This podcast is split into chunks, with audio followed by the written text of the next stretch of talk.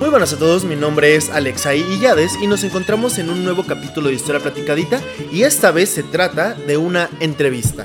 Una entrevista en un lugar llamado Pahuatlán, que se encuentra al norte del estado de Puebla. Es decir, estamos fuera de nuestros cuarteles generales en Guanajuato, Guanajuato. Y esta vez estamos haciendo un capítulo sobre migración japonesa y un caso en específico que ya iremos viendo. En esta ocasión, la entrevista se dirige a una persona que ya nos ha acompañado antes en Historia Platicadita. Se trata de Donovan Urbina, quien nos apoyó en el capítulo de Historia de la Educación en el siglo XIX. Y en esta ocasión, bueno, para quien no lo recuerde, Donovan es este, tesista de historia en el Colegio de Historia en la Facultad de Filosofía y Letras de la UNAM. Ah, Donovan es un muy querido amigo mío y en este momento se desempeña en el área coordinadora del archivo de Paguatlán, aquí en Puebla. Él es quien realmente llevó a cabo la logística para llevar a cabo esta entrevista y te agradezco mucho Donovan tu trabajo, tu interés y la invitación para realizar este capítulo. No, al contrario, Alexaí, yo estoy agradecido de que nos acompañes aquí y venimos con un tema muy interesante que seguramente le va a gustar a todos. Cuéntanos qué tema es, Don. Bueno, a mí me gustaría empezar por cómo llegué aquí a, trabajar a, esta parte de la Sierra Norte de Puebla. Eh, actualmente me desempeño en el área coordinadora de archivo. Tenemos un compromiso con el rescate y la difusión de la memoria de, de y como parte de la agenda para atender ese compromiso, pues vamos a llevar a cabo eh, una serie de recopilaciones, de testimonios y de difusión de la memoria de los personajes importantes de aquí. Y esto es parte de atender esa agenda. Entonces, este, cuando yo llegué hubo eh, información que consultamos eh, de los documentos del archivo y un personaje emblemático de aquí es el doctor Sasuke Millano Baba. Eh, él llega aquí a Pahuatlán eh, a finales de la, la segunda década perdón, del siglo XX, proveniente de Okinawa, Japón. Entonces ya iremos viendo más adelante este, cómo se desarrolla este tema. ¿Cómo es que te llega el interés por el tema y lo empiezas a trabajar, Doni? Eh, pues el interés, como les decía, llega a partir de esta labor de rescate de los documentos íbamos este, rescatando documentos, limpiándolos, ya había habido una intervención eh, anteriormente por parte de Adavi, eh, una institución particular, y pues nosotros en este trabajo de rescate, estabilización de los documentos, pues nos vamos encontrando varios documentos firmados por Sasuke Millano, que fue un médico experto aquí en, en Pahuatlán. Pero antes de entrar al caso específico del doctor Sasuke, Ah, ¿Podrías hablarnos un poco sobre el panorama general de la inmigración japonesa en México? Claro que sí, eh, eso es algo que vamos a llevar a cabo en esta entrevista. Eh, sí, vamos a proceder, proceder perdón, de manera deductiva, partiendo de lo general hacia lo particular. Y pues comenzamos con una explicación breve de las relaciones internacionales entre México y Japón. Muy bien, eh, durante mucho tiempo, casi gran parte del siglo XIX, Japón se mantuvo en una política de aislacionismo, no tuvo relaciones internacionales con eh, ningún país y comienza a abrirse de manera internacional o empieza a sostener relaciones con potencias, principalmente potencias europeas, hacia finales del siglo XIX. Países como Francia, Alemania e Inglaterra mantienen relaciones con Japón, pero pues son convenios no muy recíprocos. Promueven la migración de europeos a Japón, pero no promueven la migración de japoneses al viejo continente. Entonces, por así decirlo, están, pues es un, convenio desigual. México aquí va a aportar porque es el primer país que tiene un convenio internacional con Japón en igualdad de condiciones. Los mexicanos van a permitir que Japón promueva la llegada de migrantes japoneses a México y esto fue con el gobierno del general Porfirio Díaz. Para dar una fecha exacta fue en 1893 que se lleva a cabo este convenio. Y a partir de ese momento comienza eh, una serie de oleadas de migrantes japoneses a México. Las primeras oleadas eh, se concentran sobre todo en el estado de Chiapas. Se trata de eh, trabajadores agrícolas trabajadores que se van a dedicar sobre todo a la producción de café, caña de azúcar, algodón y pues como les decía se van a concentrar principalmente en el estado de Chiapas. No obstante Alexei pues es este es, chistoso porque estos primeros intentos de migración o de establecimiento de migrantes en México pues van a tener resultados desastrosos.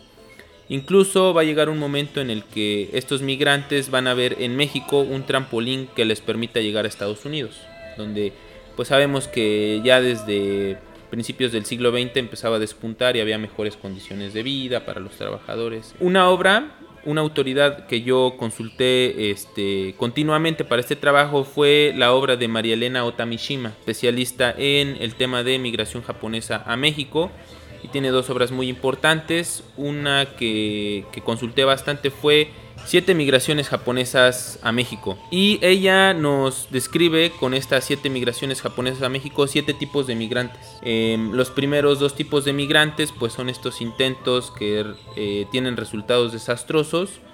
Em, como te decía, no, no cuaja muy bien el proyecto y después se van a desarrollar otros, otros, otros tipos de migrantes. Perdón. Em, uno muy particular y que nos va a interesar ya yéndonos hacia el caso particular que vamos a comentar, fue el quinto tipo, según esta obra de Otamishima, y que se desarrolló principalmente de 1916 a 1920. Se trata de migrantes que llegan, em, sobre todo profesionistas, o más bien principalmente profesionistas, formados en, Japón y que vienen a em, desempeñar sus carreras profesionales aquí en México dado que hubo un acuerdo entre el gobierno mexicano, el gobierno de Venustiano Carranza y México, para, eh, perdón, el gobierno de Venustiano Carranza y Japón, para eh, promover la llegada de profesionistas japoneses.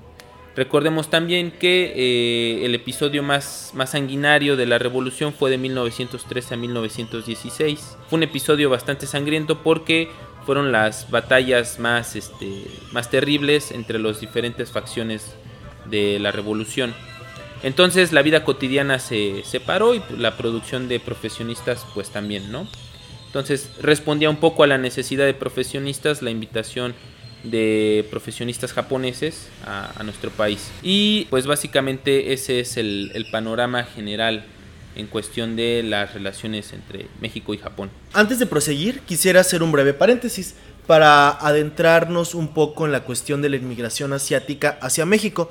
De hecho, en Historia Platicadita ya dedicamos un capítulo, específicamente cuando hicimos tres capítulos de racismo en México. Eh, uno de ellos se llamaba sinofobia, es decir, rechazo hacia las poblaciones chinas, y hablamos un poco acerca de las desigualdades y similar, pero mencionamos que tanto Estados Unidos como en México había varias restricciones desde finales del siglo XIX y sobre todo después de la Revolución Mexicana contra las poblaciones asiáticas. Pero hay que mencionar que los japoneses tenían un mejor trato en comparación. ¿Esto por qué? Bueno, eh, dicho rápido, quizá más mal que rápido, pero rápido, ah, Asia tiene una serie de mercados que están cerrados. Y lo que quiere hacer Europa es literalmente abrirlos a la globalización, al libre intercambio, el laissez-faire, etc. Entonces se dice que Inglaterra abrió la China a cañonazos, es decir, con los conflictos de los boxers y el opio, básicamente obligaron al enorme mercado chino a incorporarse al mercado mundial que está siendo dominado por la gran potencia que es Inglaterra. Eh, igualmente en el siglo XIX es cuando se lleva a cabo la apertura de Japón. Japón había tenido un fuerte aislacionismo respecto al resto del mundo y eso desde el principio cuando llegan los exploradores portugueses y españoles se muestran muy reacios a, eh, permitir la entrada tanto del catolicismo como de los europeos en general, pero con Estados Unidos y sobre todo con las cuestiones tecnológicas se abre también a Japón. Japón es el país que se distingue respecto a que se tecnifica e industrializa más rápido en comparación. A la fecha Japón sigue siendo un referente respecto a tecnología. De ahí que se suele decir, independientemente de qué tan verdad es esto, pero se suele decir que Japón es el país más occidentalizado u occidental de Asia. Eh, para una referencia cinematográfica mala, pero aún así muy entretenida, está la película del último Samurai, donde literalmente se describe en términos bélicos lo que estoy este, eh, explicando. Dicho esto, es cuando después de la Revolución Mexicana, aunque esto ya había empezado con finales del Porfiriato, se busca la entrada de migrantes a México para apoyar en la tecnificación del país, en lo que se suele llamar como la modernización, y es aquí, es aquí donde entra la figura del doctor Sasuke del cual nos vas a hablar. La última vez que estuviste en el podcast nos hablaste acerca de un profesor, igual en el siglo XIX, es decir, cuando estaba todo este proyecto de educar al país y traer mejores condiciones de, de las escuelas, etcétera. Y ahora vamos con cuestiones de medicina. Eres todo un polímata, Donovan, he de, he de decir. ¿Qué nos puedes decir acerca del doctor Sasuke? Bueno, bueno, Alexa, yo qué te puedo decir es que así es la vida, ¿no? Un día, un día estás historiando a un, a un, este, a un profesor alemán radicando aquí en México y al otro día estás historiando, ¿no? A un médico japonés en la sierra. bueno, um, mucho tu audiencia seguramente está diciendo, bueno, a razón de que todo lo que ha comentado Donovan, ¿no? Eh, los acuerdos internacionales entre México y Japón y pues el panorama general de México durante la primera mitad del siglo XX. Vamos a hablar de un caso particular de migración japonesa a México y se trata del doctor Sasuke Miyano Baba.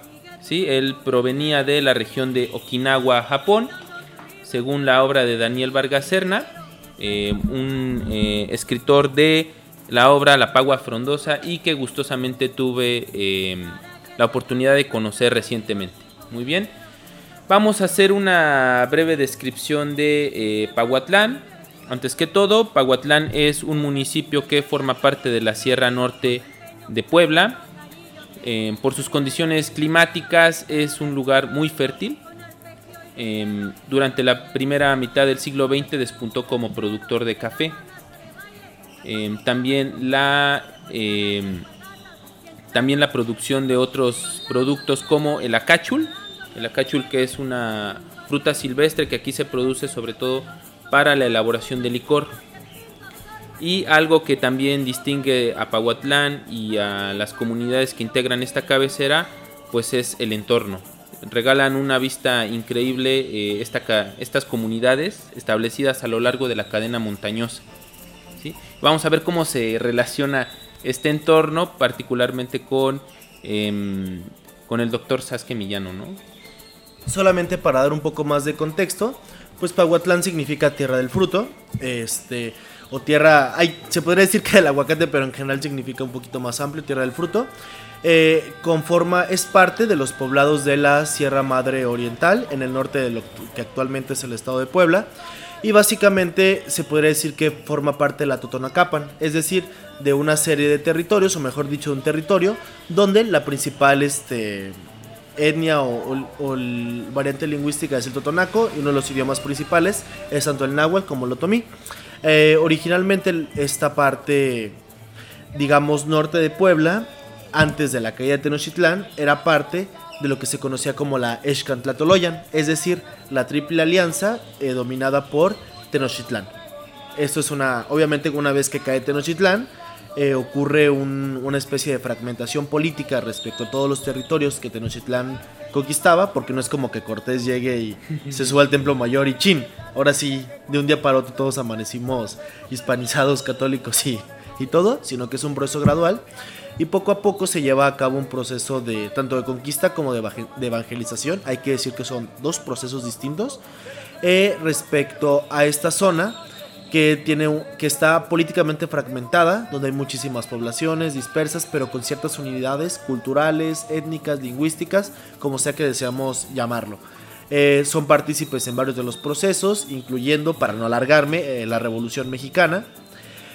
Y este, básicamente, a principios de la Revolución Mexicana ocurren una serie de cambios económicos que ya tú nos irás hablando un poquito más, Donny, y cómo se relaciona esto con el doctor Sasuke. Y esto solamente lo comento para que nuestro escucha tenga un poco más de contexto. ¿Qué más? Ahora sí, ¿quién es el doctor Sasuke? Bueno, muchas gracias Alexei por esa contextualización. Y em, primero hay que agradecer a Mitsayo, Mitsayo Millano, nieta del doctor Sasuke Millano quien reside aquí en Pahuatlán y nos aportó con su testimonio y le agradecemos profundamente por su colaboración. Muchísimas gracias. Y gracias a ella sabemos que el doctor Millano llega a México en 1916. Antes de llegar aquí a Pahuatlán, radicó en Chiapas, lugar donde contrajo matrimonio con Adelina Velasco. Adelina Velasco eh, fue su esposa y posteriormente, gracias al registro de pasaportes del doctor Millano, que tenemos aquí en, a resguardo en el archivo municipal, eh, sabemos que en 1919 el doctor Sasque Millano ya radicaba aquí eh, y tenía la profesión de médico. Otros documentos también nos permiten saber eh, el papel que tuvo el doctor Sasuke Millano aquí en la comunidad. Hemos conjugado eh, el testimonio oral de algunos pobladores de aquí de, de Pahuatlán con la información que, nos, que tenemos en los documentos. Y pues básicamente em, la memoria que se tiene del doctor Sasuke Millano es la de un médico noble, bastante caritativo, em, acudía en auxilio de aquellos que solicitaran sus servicios y a veces estas personas que solicitaban sus servicios no tenían los ingresos necesarios para pagar sus honorarios. Entonces él recibía a cambio lo que estuviera a su alcance, al alcance de estas personas. Podrían ser eh, frutos, podrían ser este, incluso huevos, ¿no? Por ahí Mitsayo también nos comentaba que a veces su abuela Adelina estaba muy molesta con, con el doctor Sasuke porque a veces se la, se la pasaban comiendo puros huevos, ¿no?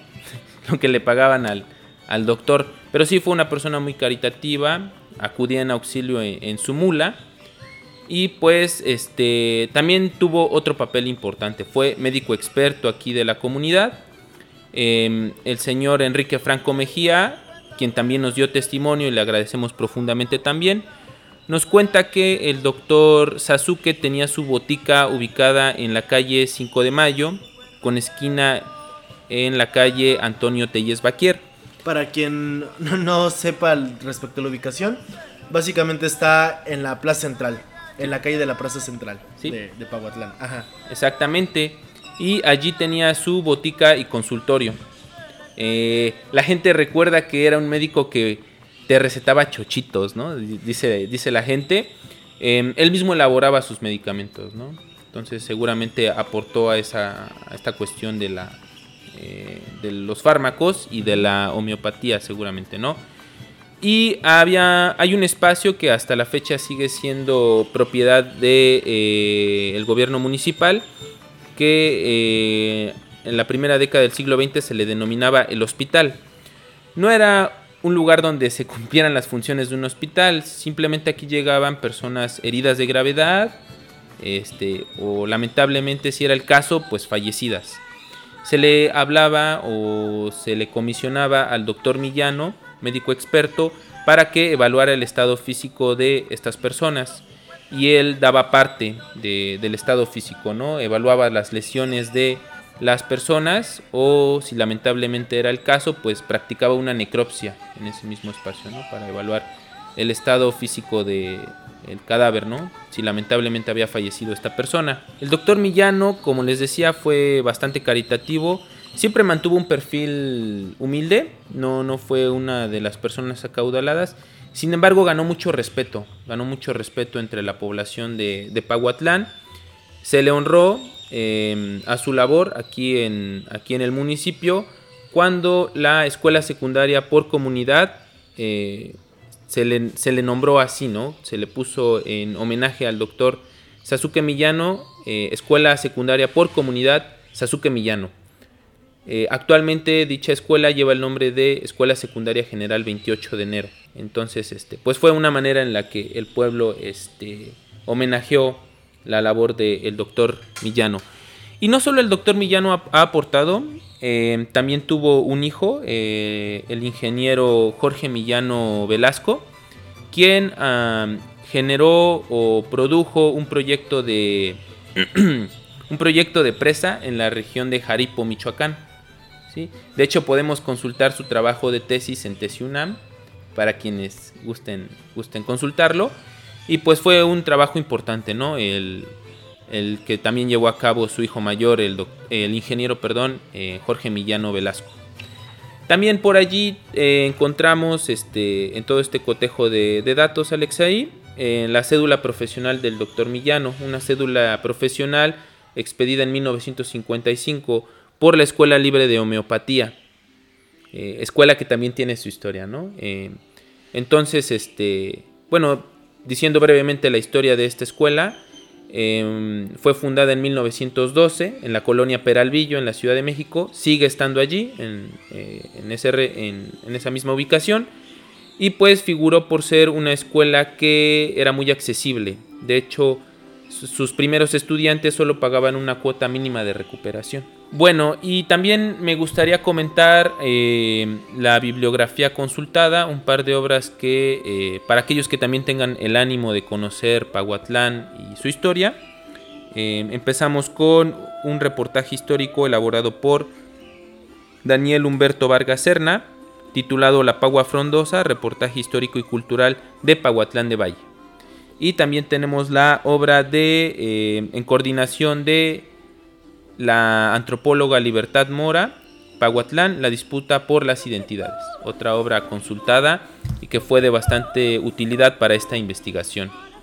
Te agradezco muchísimo, Donovan, desde la logística, la investigación, el tiempo que te ha tomado revisar los archivos, hacer las entrevistas, etc. Y básicamente creo que eso es muy valioso para reconsiderar eh, los prejuicios xenófobos, racistas, este, que se suelen tener en general en cualquier población. Obviamente estamos hablando en este caso de México, eh, sobre todo hacia poblaciones asiáticas. Es muy importante,